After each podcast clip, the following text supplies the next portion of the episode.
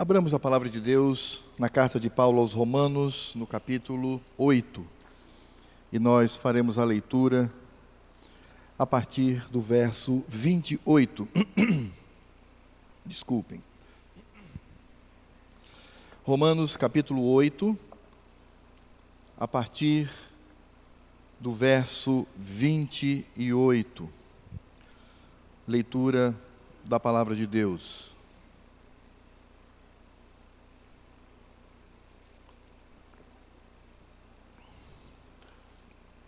Permaneça com a Escritura Sagrada aberta, faremos a leitura ao longo da exposição.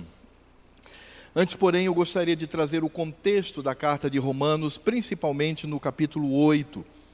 Esse capítulo é considerado como um dos mais tocantes da Escritura Sagrada. Não que seja mais poderoso ou mais divino, mas ele traz um conteúdo que fala, ao longo de todo o capítulo, sobre a nossa segurança no Senhor a segurança que nós temos no nosso Deus. Então, por exemplo, no verso 1 do capítulo 8, você vai perceber ali que nós estamos livres da condenação, quando Paulo diz: Agora, pois, já nenhuma condenação há para o que estão, os que estão em Cristo Jesus. Mas não apenas livres da condenação, mas nós também estamos livres do abandono. É o que nós vamos encontrar do verso 14 ao verso 17, quando diz assim: Pois todos os que são guiados pelo Espírito de Deus são filhos de Deus. Porque não recebestes o espírito de escravidão para viverdes outra vez atemorizados, mas recebestes o espírito de adoção, baseado no qual clamamos Abba Pai. O próprio Espírito testifica com o nosso espírito que somos filhos de Deus. Ora, se somos filhos, somos também herdeiros, herdeiros de Deus e co-herdeiros com Cristo. Se com Ele sofremos, também com Ele seremos glorificados. Então, guarde bem essa expressão aqui: se com Ele sofremos, com Ele também seremos glorificados. E aqui fala sobre o fato de que nós, como crentes, não somos abandonados, mas somos recebidos como filhos e como herdeiros. O verso 18 do capítulo 8 fala que nós estamos livres do desespero, da desesperança. Ele diz assim no verso 18: Porque para mim tenho por certo que os sofrimentos do tempo presente não podem ser comparados com a glória a ser revelada em nós. Então veja aqui dois pontos importantes na teologia de Paulo, aqui em Romanos capítulo 8. Primeiro, ele está falando da nossa condição diante do Senhor, onde não somos condenados, não somos abandonados, nem somos desesperados. E ao mesmo tempo, Paulo ele faz um paralelo entre sofrimento, padecimento e glória. Glória está ligado ao sofrimento da vida do crente. E nós também somos livres do desamparo. No verso 26, um texto bastante conhecido que diz assim: Também o Espírito semelhante, semelhantemente nos assiste em nossa fraqueza, porque não sabemos orar como convém mas o mesmo Espírito intercede por nós sobremaneira com gemidos inexprimíveis. Então, se não somos condenados, nem abandonados, nem somos largados no desespero, nós também não somos desamparados. E aqui, neste paralelo, encontramos a nossa condição humana, a nossa condição pequenina, tão medrosa, tão insegura, e ao lado disto encontramos o Senhor Deus, por meio de Jesus Cristo, por intermédio da atuação do Espírito Santo, nos amparando. Isso significa dizer que devemos guardar sempre no coração a solenidade do que este capítulo 8 nos mostra. Lembre-se, você está livre da condenação, não há nada mais que possa condená-lo. Você está livre do abandono, Deus em Cristo Jesus, pela presença do Seu Espírito, está conosco. Livres do desespero, o nosso coração se enche de esperança quando estamos diante do Senhor e livres do desamparo, porque o Espírito Santo, ele geme, a expressão gemidos inexprimíveis, traz a ideia de uma comunicação que transcende a linguagem, mostrando o afeto, o amor, a graça, a misericórdia, o interesse de Deus para conosco. E é exatamente aqui que nós vamos encontrar o clímax de todo este resultado. E o clímax está exatamente no texto que nós leremos hoje para a exposição da Escritura Sagrada. Quer dizer, diante de tudo isso que nós vimos, de todas essas condições em Deus, é nisto que Paulo vai dizer a partir do verso 28, e aí sim temos o nosso texto. Sabemos que todas as coisas cooperam para o bem daqueles que amam a Deus, daqueles que são chamados segundo o seu propósito Porquanto aos que de antemão conheceu, também os predestinou para serem conformes à imagem de seu filho, a fim de que ele seja o primogênito entre muitos irmãos. E aos que predestinou, a esses também chamou. E aos que chamou, a esses também justificou. E aos que justificou, a esses também glorificou. Que diremos, pois, à vista destas coisas? Se Deus é por nós, quem será contra nós? Aquele que não poupou o seu próprio filho, antes por todos nós o entregou, porventura não nos dará graciosamente com ele todas as coisas? Quem intentará acusação contra os eleitos de Deus? É Deus quem nos justifica. Quem os condenará? É Cristo Jesus quem morreu, ou antes, quem ressuscitou, o qual está à direita de Deus e também intercede por nós. Quem nos separará do amor de Cristo? Será tribulação, ou angústia, ou perseguição, ou fome, ou nudez, ou perigo, ou espada? Como está escrito: Por amor de ti somos entregues à morte o dia todo, fomos considerados como ovelhas para o matadouro. Em todas estas coisas, porém, somos mais que vencedores por meio daquele que nos amou. Porque eu estou bem certo de que nem a morte, nem a vida, nem os anjos, nem os principados, nem as coisas do presente, nem do porvir, nem os poderes, nem a altura, nem a profundidade, nem qualquer outra criatura poderá separar-nos do amor de Deus que está em Cristo Jesus, nosso Senhor. Oremos. Ó Deus e Pai que inspirou esta palavra ao apóstolo, vem agora, Senhor, iluminar a nossa mente para que compreendamos esta mensagem. Não queremos apenas vivê-la e nos alegrar nela nesta noite, mas nós queremos, ó Senhor, guardá-la no coração, para o longo da nossa vida sobre esta terra, vivendo a loucura do Evangelho porque enquanto o mundo está de mal a pior, nós estamos, ó Senhor, do bom para o melhor em Cristo Jesus. No nome de quem nós oramos. Amém. Por que eu escolhi Romanos 8, 28 a 39? Porque hoje é o primeiro domingo do ano de 2021.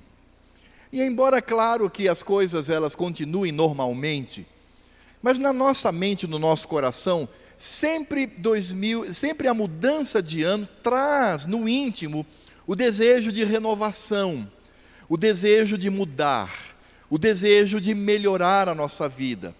Ao mesmo tempo, nós também somos confrontados com os dilemas da vida.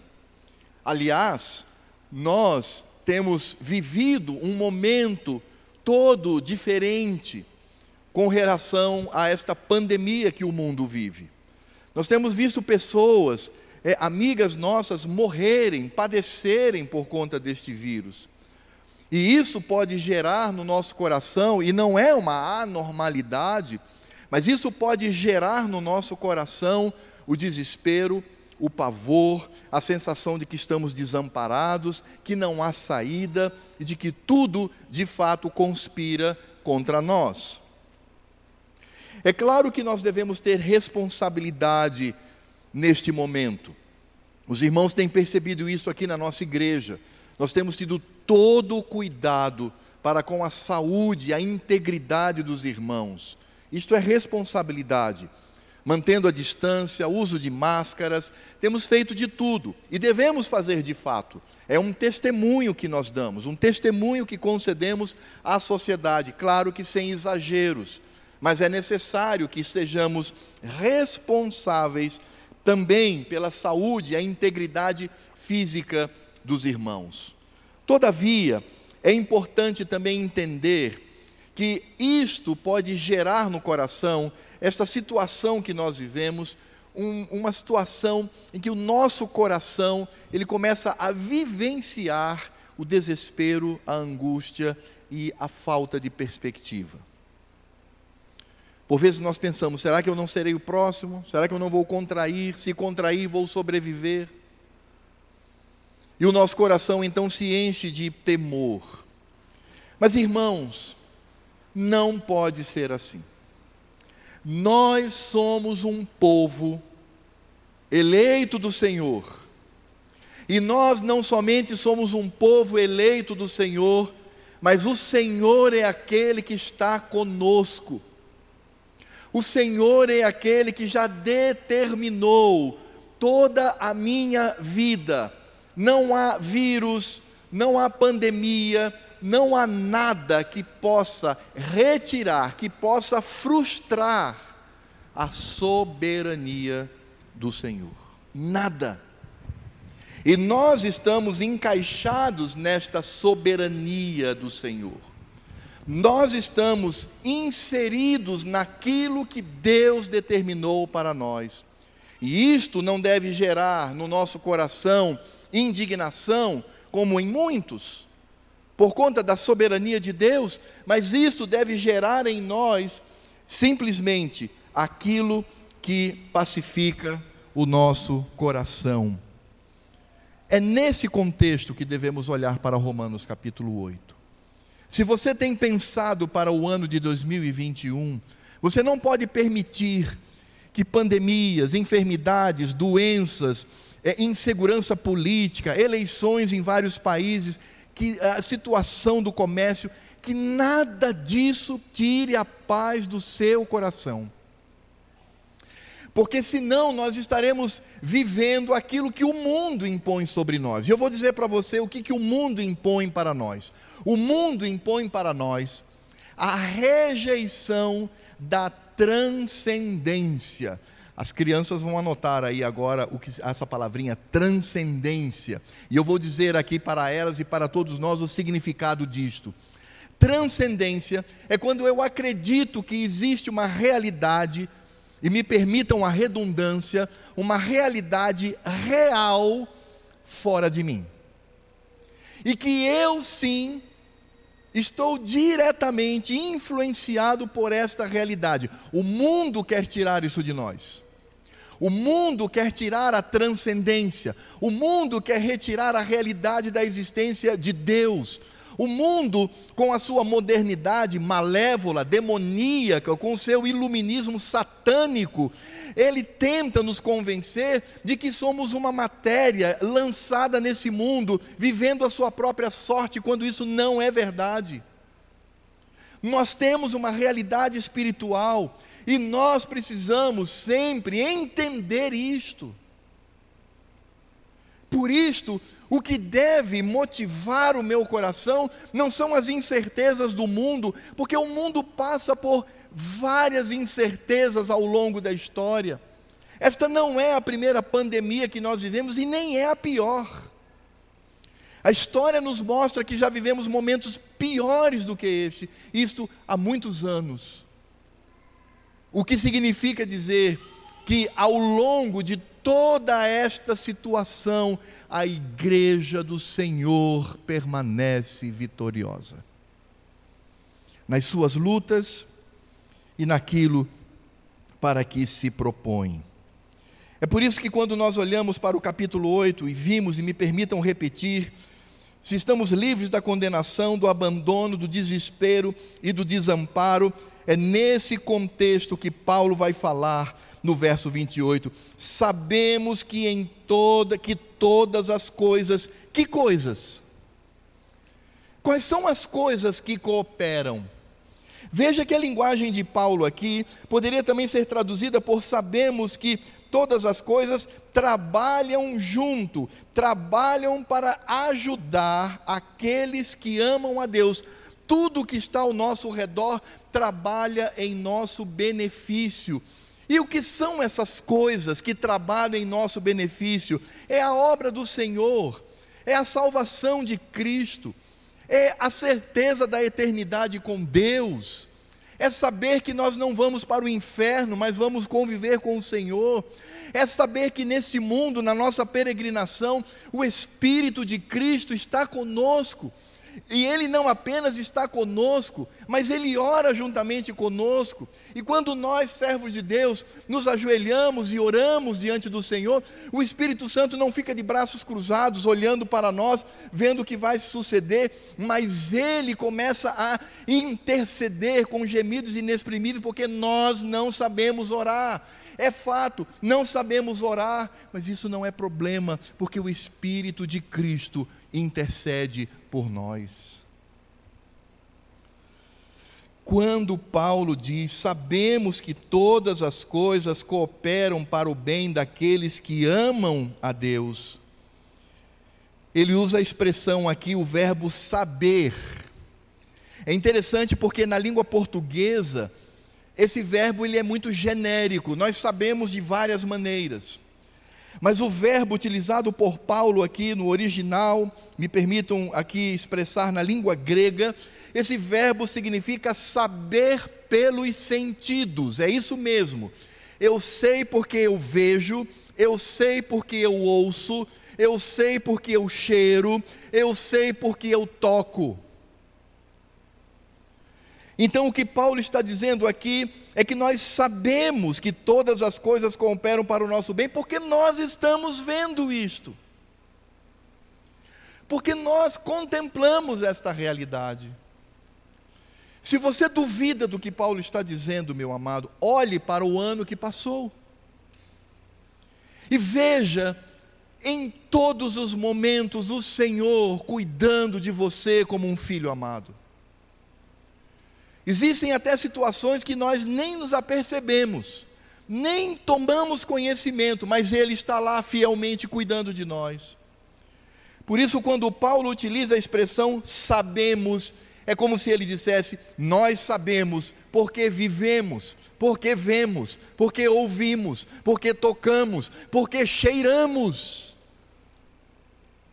o cuidado do Senhor para conosco.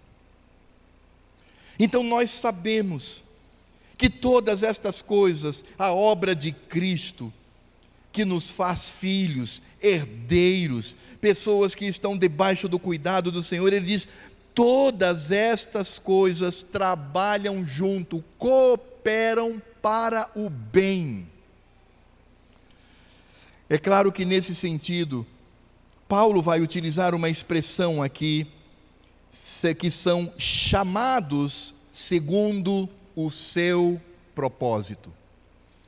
Nós não apenas amamos ao Senhor, mas nós amamos ao Senhor porque fomos chamados segundo o seu propósito, e Paulo vai nos mostrar aqui claramente como que se dá esse chamado.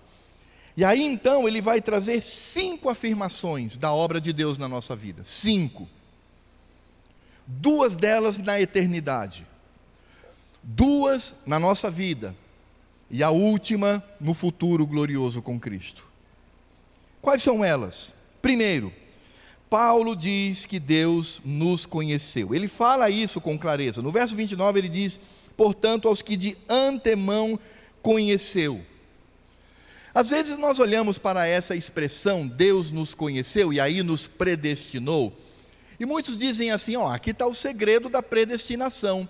O que, que acontece? Deus, lá na eternidade, ele já sabia quem seria o Alfredo, a vida dele, e que aos 13 anos de idade, Alfredo iria lá na frente, na igreja, é, clamar pela graça do Senhor, ter a Cristo como Senhor. Então, como Deus já sabia que o Alfredo iria fazer isso, aí então Deus diz assim: então, o Alfredo é o meu eleito. Mas, amados, esse argumento não se sustenta. Porque quando a Escritura Sagrada diz que o Senhor Deus nos conheceu, não está dizendo que Deus nos conheceu porque Ele sabia das nossas atitudes, não é isso, embora, claro, a onisciência de Deus traz essa realidade, Deus é onisciente. Mas a expressão conhecer aqui é a expressão utilizada na Escritura Sagrada. Essa palavra, ela por vezes é traduzida por escolher essa palavra, no original, ela por vezes é traduzida por amar. Essa palavra, ela é traduzida né, muitas vezes como intimidade, intimidade do Senhor com o seu povo. Por isso, quando Paulo ele diz aqui, no verso 29, porquanto aos que de antemão conheceu, o que nós encontramos aqui é que Deus de antemão ele nos amou, ele escolheu nos amar. De antemão, ele já estabeleceu comunhão conosco. De antemão, ele nos escolheu em Cristo Jesus. Por isso que essa palavra, ela é muito mais do que saber acerca do comportamento. Essa palavra significa amar, escolher, ter intimidade. Daí então o Senhor nos amando, ele nos predestinou. A palavra já está dizendo destinar antes.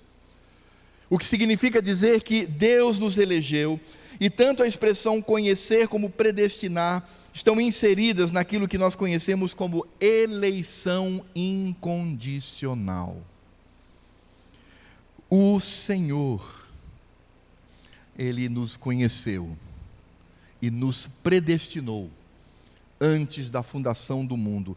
E esse conhecimento e essa predestinação está inserido naquilo que Paulo sabemos que todas as coisas cooperam para o bem daqueles que amam a Deus. Então, o amor do Senhor, a escolha do Senhor, a predestinação do Senhor, Senhor Deus fez isso voluntariamente, coopera para o nosso bem nós somos inseridos no amor do Senhor. E aí então, quando Paulo fala da eternidade, ele agora traz esta realidade para a história da nossa vida, para a nossa vida nessa terra. Ele diz assim: Porquanto aos que de antemão conheceu, também os predestinou, para serem conformes à imagem de seu filho, a fim de que ele seja o primogênito entre muitos irmãos. E aos que predestinou, a esses também chamou. Houve um momento da nossa vida em que ouvimos a voz do Senhor. E não significa dizer que Deus passou o tempo todo nos chamando ou a nos chamar, e aí num dado momento eu escolhi, eu decidi aceitar a Jesus. Isso não é bíblico, isso não se sustenta. O chamado do Senhor aqui está inserida na graça irresistível ou seja, a obra da eternidade do Senhor no chamado e na predestinação agora é lançada no tempo e espaço da minha vida. No momento determinado pelo Senhor, Ele me chamou, e eu não pude resistir a este chamado, e é quando eu entrego a minha vida ao Senhor, Paulo diz: Este chamado coopera para o seu bem, mas não apenas chamou, Deus também justificou. E aqui nós temos a expiação limitada, temos a obra de Cristo. Então Cristo veio para morrer. Cristo não morreu pelo mundo. Cristo não morreu pela humanidade. Cristo morreu pelos eleitos de Deus. Nenhuma gota de sangue de Cristo foi derramada em vão no sentido de que haveria a possibilidade de alguém se converter, mas não se converte. a obra de Cristo alcança o seu objetivo com perfeição. Cristo morreu pelos eleitos do Senhor. Cristo morreu por aqueles que foram conhecidos, predestinados e chamados pelo Senhor. No passado, Cristo dá a sua vida para nos salvar. E aí então vem e aqueles que justificou, o que Paulo diz, diz a esses também glorificou. Lembra quando eu disse nas leituras que antecederam o texto, quando Paulo fala de sofrimento e glória? Lembram disso? A palavra glorificou aqui, ela possui um contexto objetivo e claro em Romanos. Essa glorificação ela acontecerá no futuro. Quando nós estivermos à mesa com o Cordeiro, nas bodas do Cordeiro, na eternidade com Cristo. Por isso a glória ainda está por vir. É claro que vivemos uma centelha desta glória neste mundo, é o já e o ainda não. Já vivemos um pouco desta glória com Cristo, mas ainda não na sua totalidade. Porque esta glória, ela vai ser realizada de forma contundente, cabal, final, completa, no fim de todas as coisas. E nós precisamos entender que esta glória, ela passa pelo sofrimento. Ela passa por aquilo que muitas vezes padecemos como crentes, porque o evangelho não promete a retirada do sofrimento. Essa frase, pare de sofrer, é mundana, carnal, pecaminosa, diabólica, dita por líderes pseudos, mentirosos, líderes cristãos, que querem incutir na mente das pessoas uma situação que não é evangelho. Muito pelo contrário, o Cristo Todo-Poderoso disse: No mundo tereis riqueza, tranquilidade, saúde, casa, o melhor emprego. É isso que Cristo diz? Não, ele diz: no mundo tereis aflições, mas tende bom ânimo. Eu venci o mundo.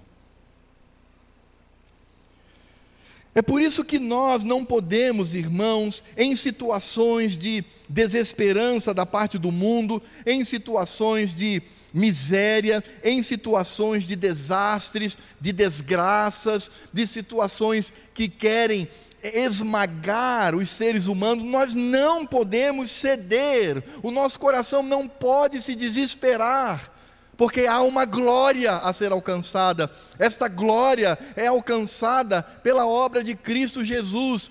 Todas as coisas cooperam para o bem daqueles que amam a Deus, daqueles que são chamados segundo o seu propósito. Que bem é esse? Ora, este bem se estabelece na glória com Cristo Jesus. Porque se você perguntar para Estevão, o diácono, a vida dele aqui nessa terra, como foi? Ele foi morto a pedradas injustamente. Se você perguntar para o apóstolo Paulo, que escreveu essas palavras, você vai ter a oportunidade de conhecê-lo pessoalmente. Você poderia perguntar, Paulo, a Escritura Sagrada não diz, mas como foi a sua vida? E segundo a tradição, ele vai dizer: Eu fui decapitado por causa do Evangelho. Muitos foram cerrados ao meio, foram esmagados, jogados às feras humilhados, presos, torturados. Por isso, esse bem, todas as coisas concorrem para o bem, esse bem não diz respeito a este mundo, amados, embora haja mentirosos que preguem dessa forma. Este bem é estar com Cristo na glória, por isso eu sou peregrino nessa terra. Devemos nos cuidar, Devemos ser responsáveis conosco e com aqueles que estão ao nosso redor, mas não podemos desesperar da vida. O mundo está desesperado. O mundo está sem esperança. O mundo caminha a passos largos, do mal ao pior, mas nós seremos glorificados. O futuro do mundo, eles nem sabem disto. O futuro do mundo não é a ameaça de uma pandemia. O futuro do mundo é estar diante de Cristo, o juiz supremo sobre todos, que vai julgá-los, escorraçá-los e jogá-los no inferno. Esta é a preocupação do mundo. A nossa, ao olharmos quanto mais o futuro se aproxima, mais nos aproximamos da glória que teremos em Cristo Jesus. É por isso que quando Paulo traz essas cinco afirmações, ele nos conheceu e nos predestinou na eternidade, no tempo e espaço da minha vida, na história da minha vida, Ele chamou porque enviou o Seu Filho para nos justificar e somos justificados no Senhor e nós temos a certeza de uma glória futura. Paulo então faz aqui cinco perguntas de retórica. Pergunta de retórica é quando você pergunta, mas você já tem a resposta. Você só faz a pergunta para enfatizar uma verdade. Por exemplo, é como se você perguntasse assim, eu perguntasse para os irmãos: "Eu me chamo Alfredo". Você já sabe a resposta. Então é apenas para firmar. Ou eu poderia também perguntar: "Como eu me chamo?". Ora, você sabe como você se chama. Alfredo, OK? É para confirmar. Paulo utiliza muito esse recurso. E ele vai fazer aqui cinco perguntas cuja resposta nós sabemos e o mundo não pode responder porque desconhece a graça do Senhor. Essas cinco perguntas que vão a partir do verso 31, elas trazem o resultado do trabalho de Deus em nós. Porque qual é o trabalho do Senhor em nós? Nos conheceu, nos predestinou, nos chamou, nos justificou e nos glorificou e há de nos glorificar. Esse é o trabalho do Senhor realidade absoluta que nenhuma relatividade mundana pode retirar, nenhuma ciência diabólica pode contrariar, nenhuma filosofia carnal pode colocar em dúvida a obra do Senhor em nós. É por isso que Paulo ele chega a dizer o que nós devemos dizer diante desse trabalho divino. É isso que ele diz no verso 31. No verso 31 ele diz: Que diremos, pois, à vista destas coisas? Que diremos? O que dizer da obra de Deus em nós?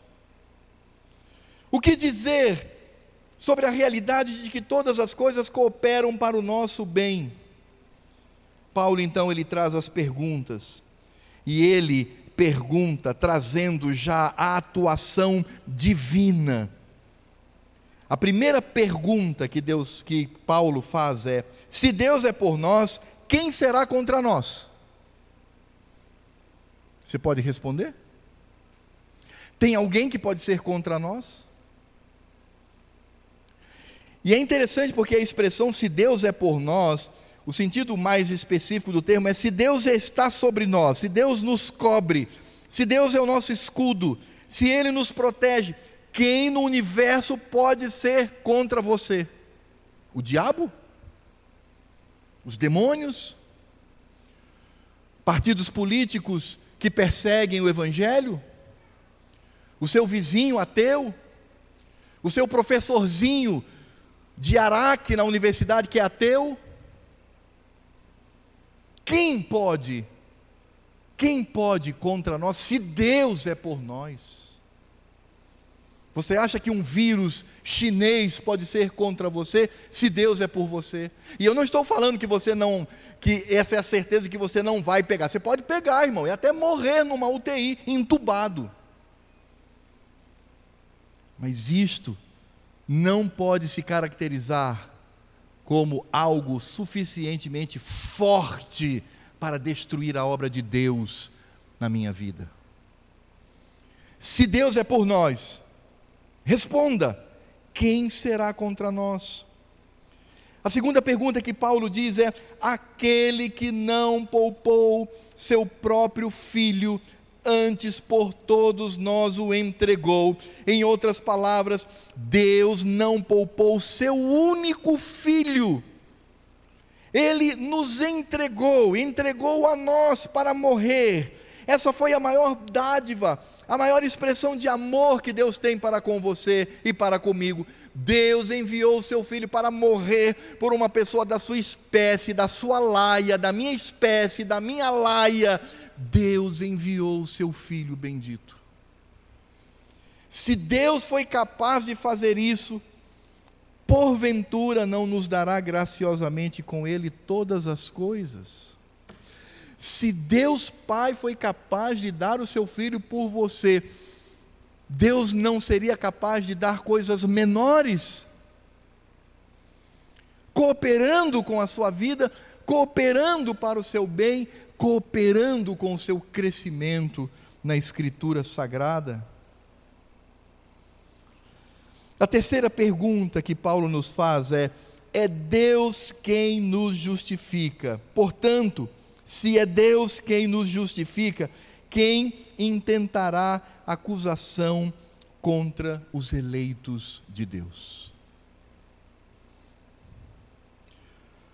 Nós sabemos que existem acusações contra nós. Isso não significa dizer que estamos livres das acusações. O diabo, aliás, a expressão diabo já diz, é acusador, diabolos, acusador, o que acusa. E ele passa o tempo todo nos acusando. Ele entra na presença de Deus, é verdade, viu, irmãos? Essa, esse, essa ideia de que são dois reinos que lutam entre si, sabe? isso é bobagem.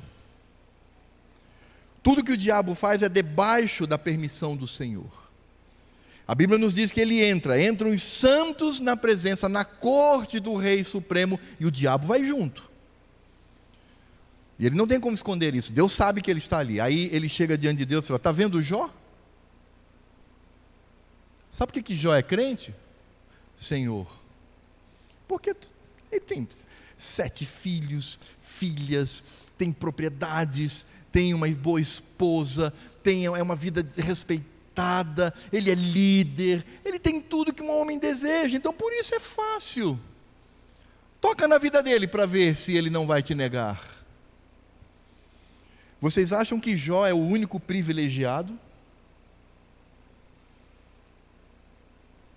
Nós somos sim acusados, e não apenas pelo inimigo, somos acusados por pessoas também.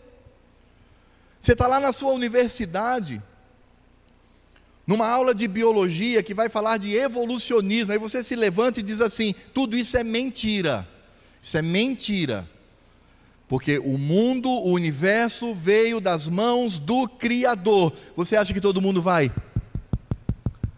Parabéns! Nossa, como você é convicto. Que bom tê-lo aqui na universidade, neste curso. Que maravilha. É óbvio que não. Não somente na universidade, mas no ensino médio. Nós somos sim acusados. Agora, quem nos justifica? Aquele que é o único com direito a de fato, vejam só, a de fato acusar alguém quando nós estivermos diante do tribunal do Senhor e na nossa memória vier a multidão de pecados que nós cometemos aqui nesse mundo, aquele que estará sentado no trono do juiz há de olhar para mim e para você e dizer assim: Vinde, bendito de meu Pai. Venha, o reino é seu, você é herdeiro junto comigo, Cristo dirá. E você vai dizer: Como assim, Senhor? E nós vamos ouvir as palavras de Cristo que disse para aquela mulher pega em adultério: Eu não te condeno.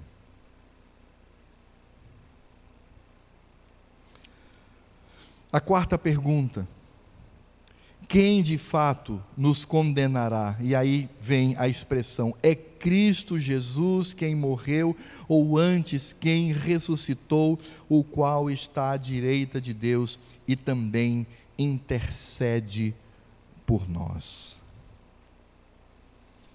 Cristo não apenas não nos condena, mas ele também intercede por nós. Intercede para que sejamos mantidos no Senhor. E aí vem a última pergunta. E a base dessa pergunta é a expressão que Paulo nos traz aqui, baseado no Salmo 44, verso 22. Por amor de ti, somos entregues à morte o dia todo, fomos considerados como ovelhas para o matadouro. Aqui é Salmo 44, verso 22. Diante desta realidade, por amor de ti, somos entregues à morte o dia todo, fomos considerados como ovelhas para o matadouro, nós de fato somos chamados para participar dos sofrimentos de Cristo. Diante desta realidade, fortalecidos pelo próprio Cristo, vem a pergunta: quem nos separará do amor de Cristo? O que, que tem poder para te retirar desta comunhão com o Senhor? Será tribulação? Quem sabe angústia? perseguição, talvez a fome, a nudez, quem sabe o perigo, quem sabe a morte, porque a expressão espada aqui é morte. Será que estas condições podem nos separar do amor de Cristo? Será que no ano que se inicia existirá algo que terá poder para nos retirar do amor de Cristo, desta comunhão? Não, porque nós somos entregues à morte o dia todo, somos considerados como ovelhas para o matadouro por amor de Cristo. Sabe o que isso significa? Significa dizer que quando nós crentes padecemos sofrimento, isso deve gerar em nós alegria, porque somos coparticipantes dos sofrimentos de Cristo. Cristo foi aquele que veio a este mundo, nasceu num grande palácio, viveu vida confortável, viveu com 99 anos numa cama aveludada, rodeado por filhos e netos, sendo cuidado até o fim da morte. Esse é Cristo? Não, Cristo é aquele que veio e padeceu neste mundo. E nós que queremos nos parecer com Ele, para nós é um privilégio sofrer pela sua causa. Então nada disso poderá nos separar do amor de Cristo. Nada nos arranca desta condição, desta vida em Cristo Jesus, porque nós sabemos que Cristo é aquele que mantém toda a estrutura da segurança que temos em Deus. Tudo isso se dá por Cristo Jesus. Veja que no verso 29, voltando, é interessante porque Paulo diz: Sabemos que todas as coisas cooperam para o bem daqueles que amam a Deus, daqueles que são chamados segundo o seu propósito. Que bem é este? Que bem é este? Verso 29: Porquanto aos que de antemão conheceu, também os predestinou para serem conformes à imagem de seu filho, a fim de que ele seja o primogênito entre muitos irmãos. Cristo veio a este mundo, ele cumpriu toda a lei, e ele morreu na cruz do Calvário, ele padeceu, é o padecimento, o sofrimento de Cristo, ele morreu, mas Deus o ressuscitou e ele subiu aos céus, e hoje ele está à direita do Pai com um corpo glorificado, vivendo a alegria do céu. É por isso que Paulo diz assim: ele é primogênito. Por que, que ele é o primogênito? Ele não é o unigênito, ele é o primogênito dentre todos aqueles que vão passar pela mesma experiência. Você está preocupado com a bolsa de valores? Você está preocupado com a sua empresa? Você está preocupado com a sua vida nessa terra? Por que, que você não lança o olhar para o dia em que você terá um corpo glorificado? Por que, que você não lança a sua mente para aquele dia em que seremos totalmente semelhantes a Cristo quanto à sua natureza humana? Por que, que você não enche o seu coração dessa esperança? Porque Cristo é aquele que há de nos glorificar. Esse é o bem. Todas as coisas cooperam para o bem. Que bem é esse? Se parecer mais e mais com Cristo. Se parecer com o meu Senhor. Por isso, Cristo é a maior dádiva de Deus para nós. Verso 32. Aquele que não poupou o seu próprio filho, Cristo antes por todos nós o entregou, porventura não dará graciosamente com ele todas as coisas? Porque Cristo é aquele que salva e intercede por nós, verso 34. Quem os condenará? É Cristo Jesus, quem morreu antes, quem ressuscitou, o qual está à direita de Deus e também intercede por nós. Cristo é aquele que possui um amor invencível. No verso 35, quem nos separará do amor de Cristo? O que é possível para nos separar? É por isso que no verso 36, na citação do Salmo 44, encontramos a alegria de padecer por Cristo Jesus na história da igreja, quando os mártires eram levados à fogueira pelo Império Romano, e quando os advogados diziam: rapaz, renega Cristo, blasfema contra Deus e você terá sua vida livre.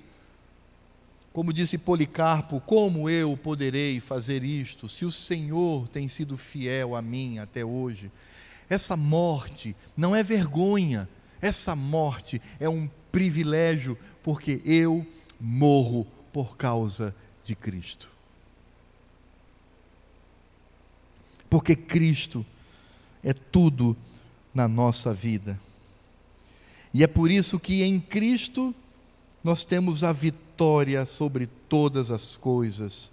A partir do verso 37, diz assim a palavra do Senhor: Em todas estas coisas, porém, somos mais que vencedores por meio daquele que nos amou. Que amor é este? Verso 35: Quem nos separará do amor de Cristo?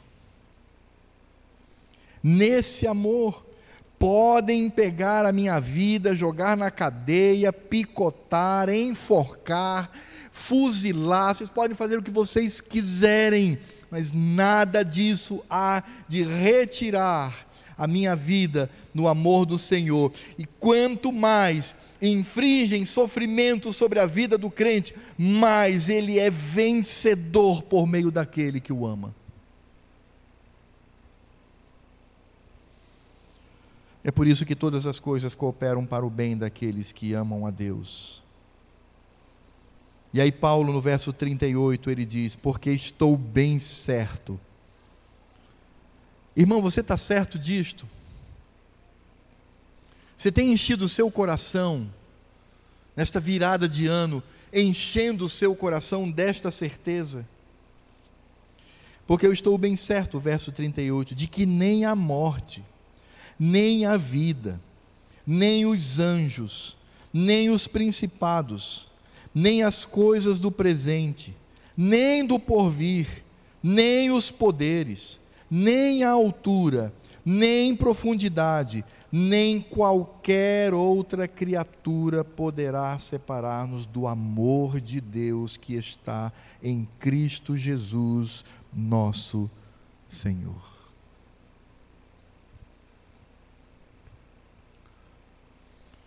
Qual é a sua expectativa para o ano que se inicia, meu irmão, minha irmã? Quais são suas expectativas? O que tem tomado o seu coração e a sua mente nesta virada de ano? Quais são os seus projetos? Irmãos, aplicando essa verdade ao nosso coração, eu quero dizer em primeiro lugar que diante de um mundo de desilusão, o mundo é um mundo de desilusão. Esse mundo que nós vivemos aqui, esse mundo que jaz no maligno, esse mundo que tem no presente século Satanás como um Deus com D minúsculo. Este mundo, nossa esperança é Cristo. Então, no ano que se inicia, sua esperança não está na vacina, sua esperança não está na medicina, sua esperança não está na economia, sua esperança não está nas nações, sua esperança é Cristo. Não importa onde você esteja, sua esperança é Cristo Jesus. Porque a obra de Cristo, em segundo lugar, mostra o amor voluntário de Deus Pai por nós. Você já parou para pensar o quanto Deus te ama? Eu tenho visto aqui os pais acompanhados de seus filhinhos. Você seria capaz de matar o seu filho para favorecer a um traficante?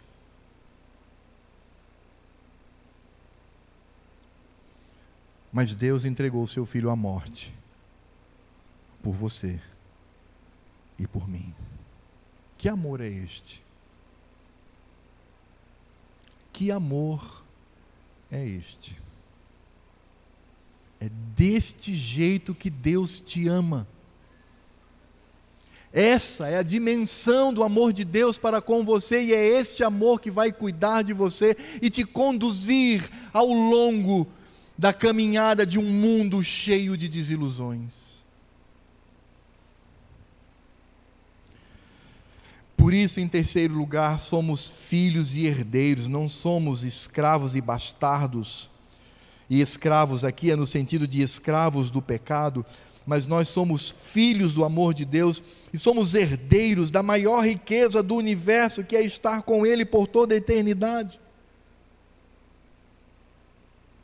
O que, que, diz a primeira pergunta do nosso catecismo? Qual é o fim principal do homem? Qual é a finalidade principal do homem? Resposta: glorificar a Deus e desfrutá-lo para sempre. Essa é a maior riqueza. Uma riqueza muito maior do que sua conta bancária, do que suas expectativas, do que suas possessões neste mundo. É isso que temos do Senhor. Somos filhos e co-herdeiros com Cristo Jesus. Cristo é o primeiro e nós então nos tornamos também herdeiros com Cristo. Você já pensou nisso? Cristo não é apenas o Senhor da nossa vida, Ele não é apenas o Salvador da nossa vida. Cristo, Deus Filho encarnado, é nosso irmão. Você foi feito irmão de Cristo. E tudo que Ele herdou por esforço próprio, porque Cristo herdou todas as coisas pelo seu próprio esforço, pelo seu trabalho, pelo seu padecimento. Ele te dá de graça, ele diz: Vem, meu irmão, vem, minha irmã, é seu também.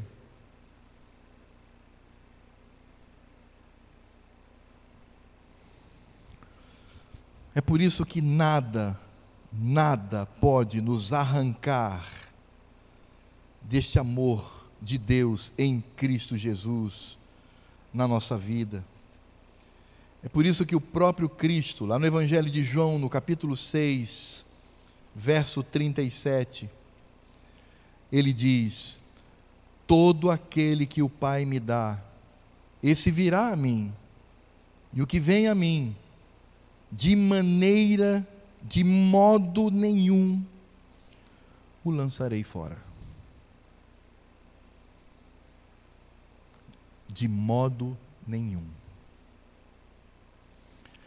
É por isso que o maior bem que nós temos nesse mundo é se parecer com Cristo. É por isso que Paulo diz: Porquanto aos que de antemão conheceu, também os predestinou. Predestinou para serem o quê? Serem conformes à imagem de seu filho, a fim de que ele seja o primogênito entre muitos irmãos. Tem muito cínico dentro da igreja que diz assim: eu sou reformado, eu sou calvinista, eu sou um predestinado. Ainda que eu ande aí pelas gandaias, pela vida, mas no final das contas, eu sou um predestinado. Quem disse isto? Quem disse isso para você? Eu sou um eleito, no final das contas. Quem disse isto para você? A marca da eleição, a marca da predestinação, é a luta que eu e você travamos neste mundo para nos parecer com Cristo. Aquele que luta para se parecer com Cristo, e ele tem essa possibilidade por causa do amor de Deus, este é um eleito.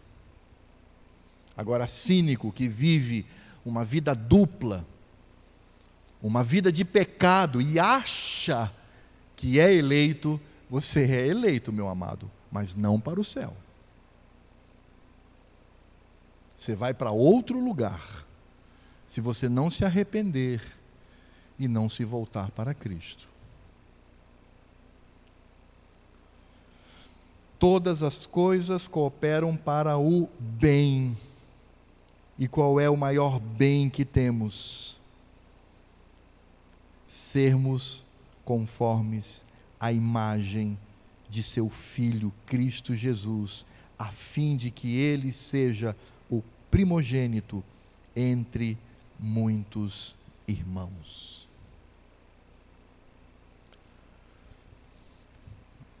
O que te aguarda para o ano de 2021? Não sei.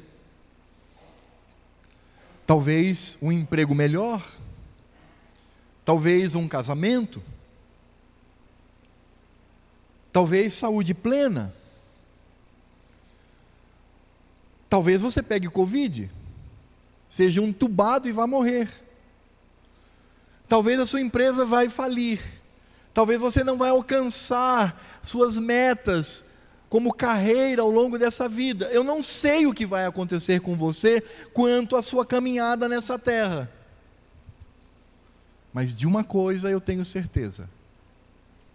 Ao longo deste ano, enquanto vida você e eu tivermos, Deus continuará te amando.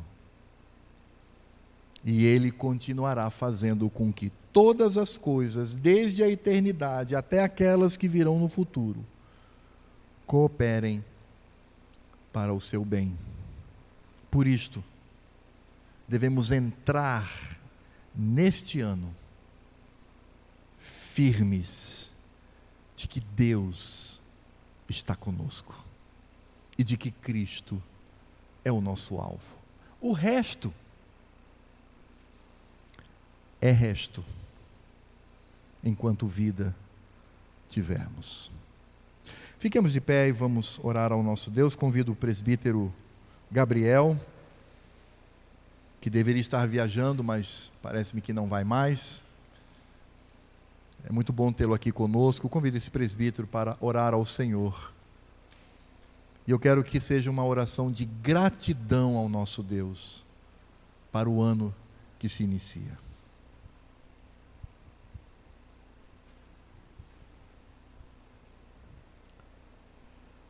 Senhor Deus, é realmente como o pastor Alfredo falou. Devemos ser gratos ao Senhor. Devemos ser gratos desde o início que conhecemos ao Senhor. E conhecer ao Senhor é amar a Cristo é glorificar o nome do Deus eterno, é procurar endireitar os nossos caminhos rumo ao alvo, que é Cristo, o nosso maior exemplo. aquele que se entregou por nós. Ô Senhor, o quanto o ano de 2020 foi um ano de aprendizado. Como foi dito aqui logo no início, sempre esperamos que o ano seguinte seja algo diferente, seja algo melhor. Mas muitas vezes esquecemos que algumas pessoas ficaram para trás, já morreram. E algumas dessas pessoas não tiveram a dádiva e a graça de conhecer ao Senhor. Por isso nós somos gratos pela tua palavra, pelo teu amor e porque conhecemos ao Senhor. Que este ano, Senhor Deus, seja como nessa passagem que nós ouvimos hoje. Uma passagem que foi inspirada pelo Espírito Santo do Senhor ao nosso irmão Paulo, da qual nos diz: quem é Deus, quem é o nosso Deus, a quem devemos temer, a quem devemos agradecer. tudo que o Senhor decretou e aquilo que o Senhor já nos revelou, isso tem acontecido. Para que o alarde? Senhor Deus, somos pequenos demais para reconhecer que o Senhor é quem provê todas as coisas, mas, Senhor, Traz perdão ao meu coração, ao coração dos demais irmãos, com relação a isso, Senhor. E lembremos que o Senhor é quem faz todas as coisas. Tudo está debaixo da Sua soberana vontade. Poderemos ter outras coisas mais difíceis no ano de 2021. Quem sabe, nos próximos anos, mas nós temos um alvo que não é difícil. É a vida eterna com Cristo. Por isso nós te somos gratos. Por tudo que o Senhor já tem provido, por tudo que o Senhor tem nos ajudado, porque até aqui o Senhor tem nos ajudado. Muito obrigado, Senhor Deus. Que as pessoas que estão nesse auditório, que ouviram essa palavra, que realmente saiam daqui agradecidos pelo que o Senhor tem feito por nós, pelo que o Senhor já faz por nós. Porque assim como diz a tua palavra, o Senhor nos amou antes mesmo de nos formarmos. Não sabemos o dia de amanhã, porque isso só pertence ao Senhor. Sabemos que devemos louvar e glorificar o teu nome todos os dias da nossa vida, em qualquer situação. Seja para a vida nesta vida, seja para a próxima vida. Porque o próprio Cristo disse: reconhecendo o Senhor, reconhecendo a Cristo como Senhor e Salvador, a nossa vida continua com Ele. E é isso que nós queremos. E é isso que nós estamos agradecidos. Por isso, Senhor Deus, recebe a nossa oração, porque é uma oração de gratidão pelo amor que o Senhor tem por nós. Em nome de Jesus Cristo, o nosso Senhor. Amém. E agora que a graça do Senhor Jesus, o amor de Deus Pai e todas as consolações e a obra do Espírito Santo que por nós geme no momento da oração estejam sobre esta igreja e sobre toda a igreja de Cristo espalhada nessa terra até que ele venha. Maranata, vem, Senhor Jesus. Amém.